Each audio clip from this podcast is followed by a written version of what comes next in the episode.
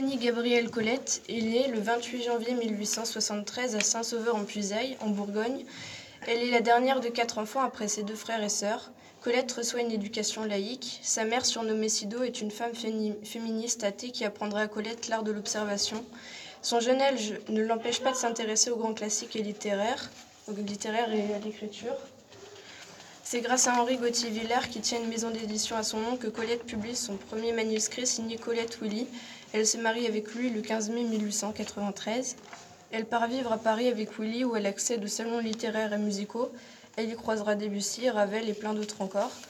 Colette contracte une grave maladie qui dure plusieurs mois, pendant lequel elle écrit en collaboration avec Willy ses premières critiques dramatiques dans le magazine La Cocarde.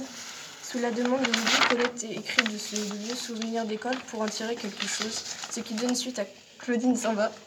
Et Claudine? En 1904, elle écrit Dialogue de bêtes. En 1905, Colette cessait à faire de la danse et des pantomimes. Elle monte sur scène et joue dans la romanichelle. Willy et Colette se séparent. Elle va vivre avec Michi, le marquise de Bellebeuf.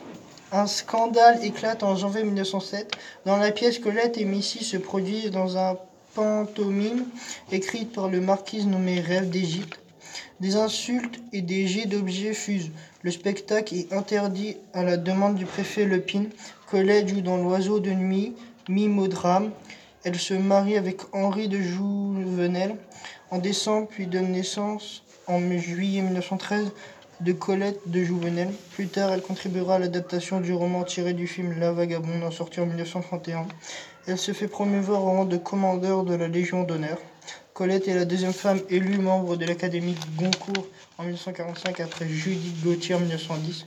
Elle présidera cette académie entre 1945 et 1954.